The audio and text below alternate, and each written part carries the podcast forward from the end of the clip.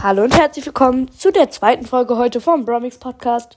Ähm, genau, und zwar heute habe ich meinen Namen geändert. Äh, leider kein Screenshot gemacht, perfekt. Und ich habe keine Spielzeit mehr.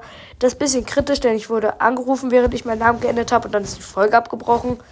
Ähm, aber ihr könnt ja einfach kurz meinen Club suchen und da bin ich der erste Platz und da seht ihr den. Auf jeden Fall heiße ich jetzt CBA Gamer 18 mit einem Emoji und äh, das R bei Gamer ist auch in einer anderen Schriftart geschrieben.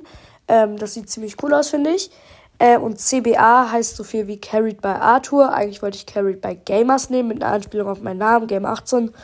Ähm, oder halt generell auf Gamers, also Spieler und damit meine Hörer.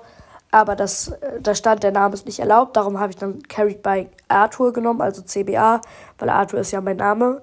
Ähm, ihr könnt euch da auch was anderes rein interpretieren, wenn euch das so abgehoben ist.